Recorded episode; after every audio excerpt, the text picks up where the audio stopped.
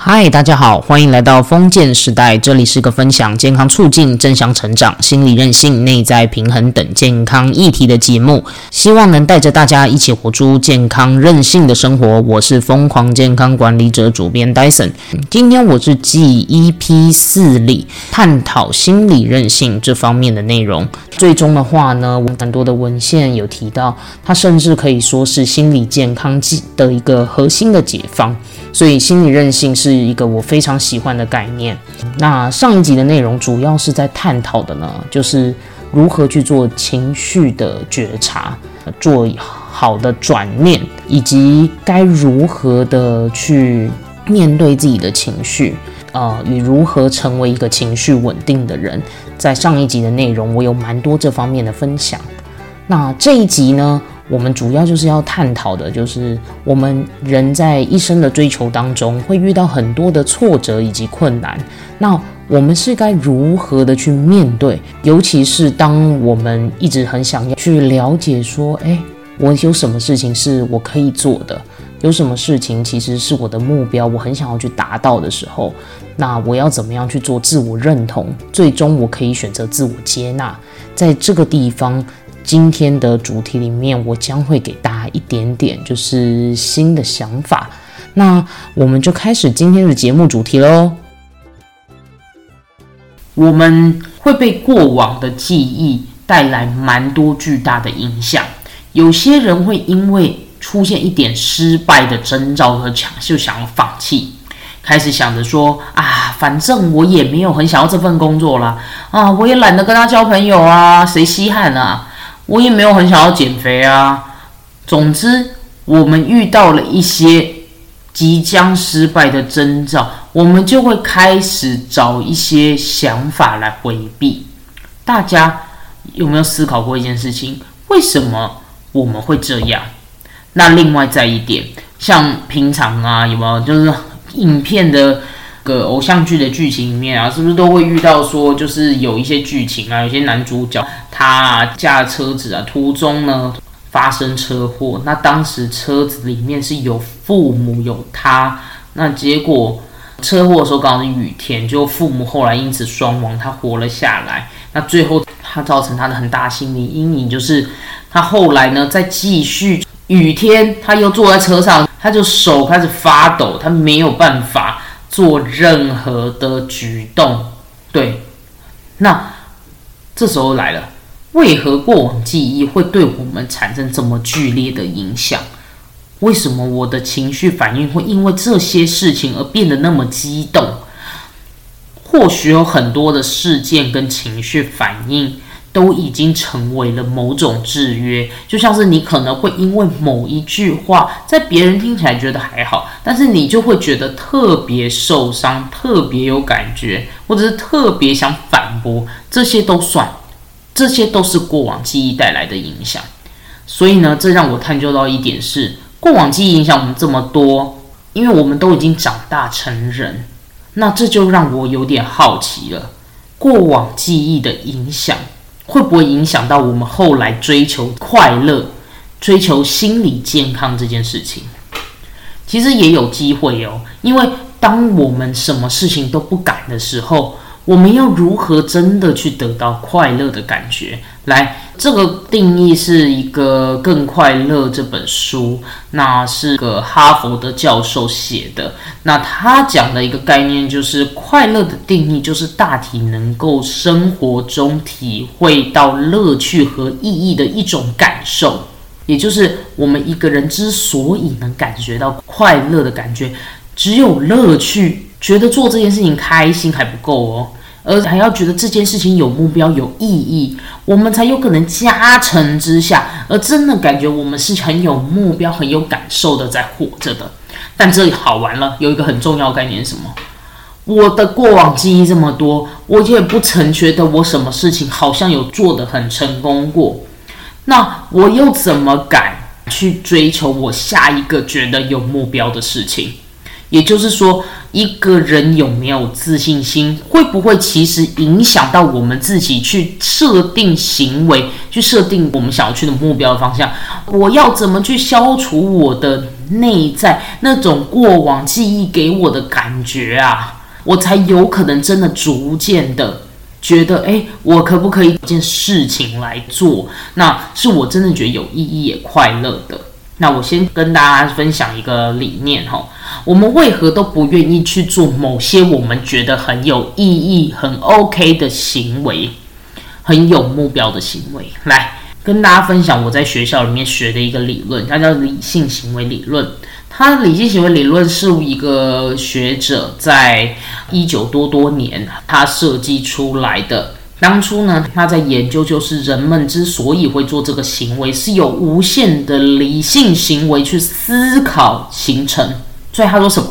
一个人如果说想要去做某件事情，他们是可以透过不断的知识的加成，也就是说，假设我有一个人他想要戒烟，我只要不停的跟他灌输说。哎，这个戒烟呐，呃，对你有多好多好多好啊！啊，你可以怎么样戒烟呐？烟对你有多烂多烂多烂呐？那么？啊，这些你不停的跟他灌输，他就会突然产生了很多知识，他也有很多的态度，觉得说，哎呦，我是不是真的应该戒啊？而且呢，因为他周遭的朋友们跟父母们都觉得你就是应该要戒烟呐，难道你希望以后肺癌吗？那这些事情通通都加成起来之后，他就觉得，哎，对。当时 Fishbin 就这么做了，他把所有的态度、知识啊，跟主观规范这些做了加权分数。他也发现这些人是真的很有动机哦，后来真的也很有动机想要去做某件事哦。但结果来了，他加权之后算来算去，算来算去，终究算不出他们是否真的去做这件事情。也就是说，他根本没有办法预测。他没有办法预测说最终这些人真的去做了这些行为，因为到最后怎么样，这些人真的也没去做嘛。我有了知识，我也有态度，我甚至还有动机都出来了。为什么这些人还不去做这些事情？这就是当时理性行为理论最被诟病的地方，就是他的动机，他还有动机哦，就最后他还是不去做。诶，这到底发生了什么事？结果有趣的来了。也因为这样，Fishman 就跟他的学生 Agent 两人又继续讨论，重新衍生，最后发现了一件事情非常重要，就是这个知觉行为控制。这是什么东西呢？就是当一个人不只是拥有知识、拥有态度，也拥有了他人的支持，我有一点动机之后，还要再加上什么？关键点在于，我们认为我们自己做得到这件事情。当我们觉得我们自己做得到这件事情的时候，我们真的能够去操控这件事情的时候，我们才有可能真的去做这个行为。这个就叫计划行为理论的概念。而这也是为什么我刚刚要强调说，当我们一个人要去建构我们自己心目中的目标或蓝图，我们需要的是。我们觉得我们自己可以，我们办得到的那种信心跟觉悟，也就是很重要的自信心的建立。这个时候的概念就是心理人性的第二个关键点——自我认同感。我们该如何产生对自己的认同？在我们面对尝试各种事情的时候，我们开始会变得有点犹豫不决，变得有点退缩。这些都是过往的一些记忆、态度所形成的。过往的一些记忆跟态度，导致我们觉得我们自己到底能不能办得到这件事情，自己都充满犹豫。那大体所导致的一个状态，我们甚至有可能在心里内心感受。你的内心深处觉得自己不值得拥有这些事情吗？或者你觉得你无法达成，所以你干脆就放弃？那这个时候我就要举一下我女儿的例子。我女儿虽然是一个两岁的小女孩，她初初进入到幼稚园，那跟大家一起学习。我每天都看着她，对于她很多的未知，她明明就有这么多事情，她都好像是做的不是很到位。像是他很想要去玩门，然后他很想要去把拉链拉起来，他想要自己穿衣服，他想要自己穿裤子。就算是他现在做不好，他现在达不到，他都还是不愿意放弃的，持续的重复这些动作。为什么？因为孩子们没有这么多过往记忆的包袱，他们不觉得自己做错了有什么不对。他们只觉得，那我有没有可能再多做一点，让我自己真的会这件事情？而且他们有趣哦，他们真的一直不停的试之后，真的是会了之后，他们不太有机会再退缩成不会，就真的就会了。对，所以我有时候都觉得小孩子某种程度上来讲，我觉得他们算是一个亲情上面，因为没有这些过往记忆，很没有很多包袱，没有什么算是偶像包袱，他们能够做的事情跟他们愿意做的突破，比我们这些成年人还多。那我们该如何的去消除我们过往记忆给我们的一些无法去做或者是做不到的这些概念？第一件事情我们要做的什么？就是辨别批判这件事情，批判是一个很恐怖的一种心理摧毁模式。呃，偏偏我们天天都有可能听到批判的字眼，而且呢，大家只要举凡有观测或者是看到一件事情的时候，他们都有可能会想要批判一下。哎呀，觉得这个图啊绣的不够好啊，觉得那个人的文案写的不够好啊，大家其实都会有很多的批判。那是一定的，人之常情。那当如果说有这么多的批判的声音出来的时候，我们就会形成怎么样强大的制约感？就如同刚刚所说的，我听过太多的批判了，所以我甚至会形成一个强大的制约体制，说啊，这个批判来了，我有机会会衍生出这样的情绪出来。那也有可能会因为对自己失望而产生的种种的羞愧感，所以其实，在很多心理治疗的一些工作坊啊，或者是诊疗室啊，都会看到最多的个案，都是因为受不了强大的批判性而产生的一些羞愧跟自我怀疑的情绪，最后而衍生出他们要进去精神的诊疗室里面。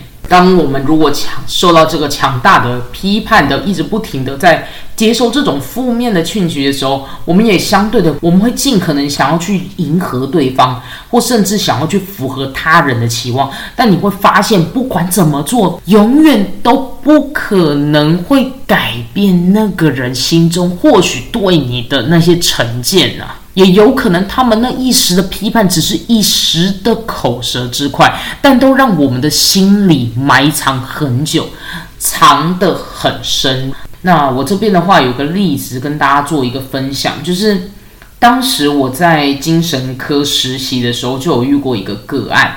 那他在某大呃很厉害的国国立大学里面做的博士班做研究。蛮优秀的一个年轻人，但他因为在当时的过程与教授有很多的在实验上面的争执，那以及他自己的一些想法有受到蛮大的很多的批判，所以他后来就发现出自己开始出现幻听、忧虑等等等的情形。后来我看到他的过程，是因为他半夜的时候，他听到就是有人跟他讲话，叫他把他自己的眼珠子挖出来。于是乎呢，他就拿着一个铁汤匙，就这么硬生生的把他的眼睛这样一挖。当然，后来也因为这件事情，真的是已经严重影响到他的生活，所以他就被送进那个精神疗养院里面。那我也是在这样子的情况下遇到他。那我看到他的时候，他的一眼是绷着绷带的。那言下之意就是他的眼睛有一个其实已经快出来，那是被医生硬压进去的这样子。所以这件事情，你们就可以知道，批判本身其实对人的影响有多大。而当如果我们真的不停的觉得自己错了，或者是自我怀疑的时候，我们是非常容易内化到内心里面来，而变成我们一个情绪中很大的一个波澜。所以我们的重点在哪里？我这一个地方的重点就是要告诉大家。我们应该慢慢的去建立自信，而建立自信有几个步骤是我们可以去做的。来试想一下，两个自己常常有的负面评价，就是大家时常会觉得你有什么样的负面评价，可以想一下。那再来的话，我们想什么？是什么样的人让你产生这种负面的感受？是爸爸妈妈吗？还是师长？还是主管？还是甚至是你的另一半，还是是从周遭的同事听到这些负面的想法？那我们有没有机会用第三视角？也就是说，我现在既不是我自己，我也不是那些批判我的人，我用第三者来看待这件事情的时候，我应该要怎么样去抽离跟面对？那通常的话，这个抽离跟面对还包含着一点小小的仪式，去把它去标签。唯独这些事情把它做到位，我们才有可能真的去把自己的这个内在的部分重拾回来。那该怎么做？好，我这边再再举一个例子，就是我有一个朋友，是一个非常优秀的女性，她呢，她的家庭背景比较特殊。他的妈妈跟爸爸在，尤其是爸爸，他很早的时候就离开了家，但是还是会定期寄钱回来，有时候也没有，所以呢，妈妈都要不停的跟他催缴钱啊、讨钱，然后过着一个很没有安全感的日子，把他的小孩抚养长大。他妈妈有蛮特别的一点，就是他不用去外面工作。或许是靠着积蓄，然后跟他爸就是催缴要钱，所以呢就得到了一些钱，可以把他们很辛苦的抚养长大来了。现在大家慢慢的也是会有自己的生活了嘛，那这时候妈妈就开始产生了焦虑跟不安感，尤其是我的朋友，因为他后来决定他要结婚了，那他当然也有带他的另一半去给他的妈妈看。那他妈妈当然是觉得非常的不满意，而且对这些事情觉得百般的挑剔。到最终呢，他还说出一些酸言酸语，就说你这样子结婚真的很不孝诶，啊，以后都不寄钱回来了吗？或者是你这样子做真的是对我们家庭一点帮助都没有。那之前的话，他是有意思是想说，那我要。把我的另一半就是告诉，就是老家那边的奶奶、爷爷啊、长辈们呐，说他要结婚啊的讯息。但他妈妈也一代就是说啊，你做这些事情也没有任何意义啊，你根本就不应该结婚啊。那你一结婚，然后呢建立新的家庭，那你不就不顾完全不顾我们家了？你这样子很丢脸，你根本就不应该结婚，让人听了觉得很不舒服的语言。那当然，我的朋友一开始听的时候也产生多自我怀疑，就觉得说啊，天哪，难不成我是真的是不应该结婚的吗？我难道结婚真的是不孝吗？我也有想要建立自己家庭的权利呀，对，所以陷入了很多的挣扎。那我们透过这个例子来看，我们可以怎么样？我们现在都是第三者，我们是不是看这个妈妈觉得怎么会这么荒谬？那我们看了第三者的这个各种角度，我们就觉得奇怪，到底是什么样的情绪会让妈妈的这么多的不安全感？那最终我们再慢慢的解离出来，我们透过的是什么？我们透过的是像一点一滴的第三者的抽离，我们再来把这些事情写下来啊。妈妈她今天又觉得我这样子背叛了整个家庭，因为我想要结婚，我这样子的事情，我是否可以？怎么跟妈妈说？或者妈妈真的不是很公平，可以把对于妈妈的一些觉得不爽的语言，也可以把它放进去。那最后没关系，我知道妈妈因为什么情绪，因为她的不安全感，所以呢导致她有这么多的不好的负面的感受，慢慢的把它解离。但我的情绪不要受妈妈情绪控制影响。那最后全部写完之后，就把纸包起来，看你要丢进垃圾桶。或者干脆你就烧掉，拥有一点这样的仪式感，让你真的把自己的内心掏空，这个部分的感受掏空，然后试着去淡化。所以呢，合理的观点我们把它留下来，不合理的概念我们就把它从生活中丢掉。这就是这个建立自信心，把不好批判跟负面评价的概念先丢掉的做法。最后，我想要再跟大家讲一下，是当我们前面已经把批判的一些标签去除，那我们还可以怎么样再更了解自己一点？就是认识自己，我们要很清楚自己的核心优势跟价值感在哪里，找到原本是属于我们的特质跟亮点，我们才有比较有机会有余裕去做我自己觉得很。OK 的事情嘛，因为我得知道我会什么，我再从那边去定定方向跟目标啊。所以呢，这底下的话有一些形容词，就是一些心理韧性的专有名词，那都是在讲我们的个性亮点的部分，例如责任感、创意、感恩、谦逊、亲和力、底下还有很多。那这些列点出来，我们是可以找六到八个，你内心当中真的觉得是你的优势的，把它写下来。那这或许就是你内心的关键字，对。那最近很红啊，还有一些人类图啊，它也是就类似的概念，然后它就可以帮你就是带你的一些优势的概念啊，让你可以去看你自己的天赋。那我自己的话有去做过盖洛普的天赋测验，所以呢。我们会很了解说自己的优势在哪里，也会发现说自己原本过往做的那些事情产生的一些问题，原来是因为我们比较缺乏什么样的特质引起，所以没有必要为了自己比较做不好部分而觉得非常的担忧，而是我们应该如何去突破去。创造更好的优势跟亮点出来。那我这个表呢，主要是心理韧性的这本书从里面截取出来的。那就是想要告诉大家说，大家是可以透过这些优势而亮点的分析，让自己知道说，哎，其实我是个什么样的人。那你也可以跟你的亲密的另一半、家人们啊，彼此之间去讨论。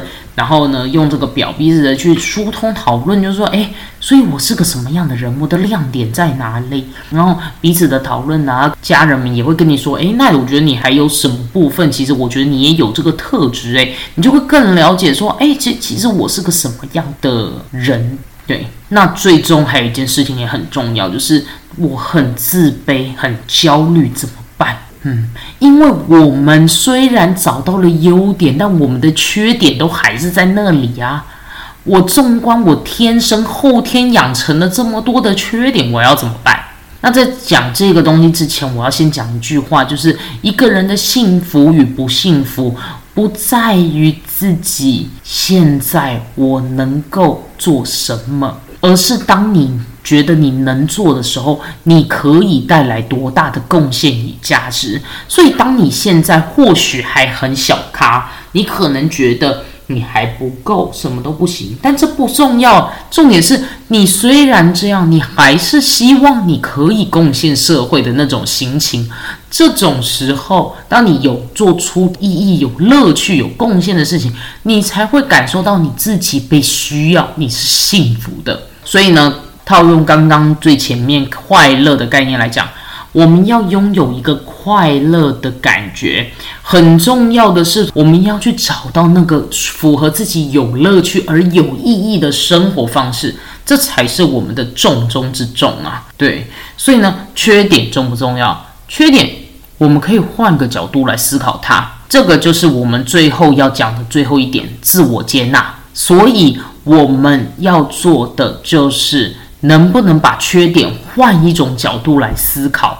如果说我们的这个缺点，它是一个可以有成长的空间，那它就会是我们生命当中的一个可以被解决的事情。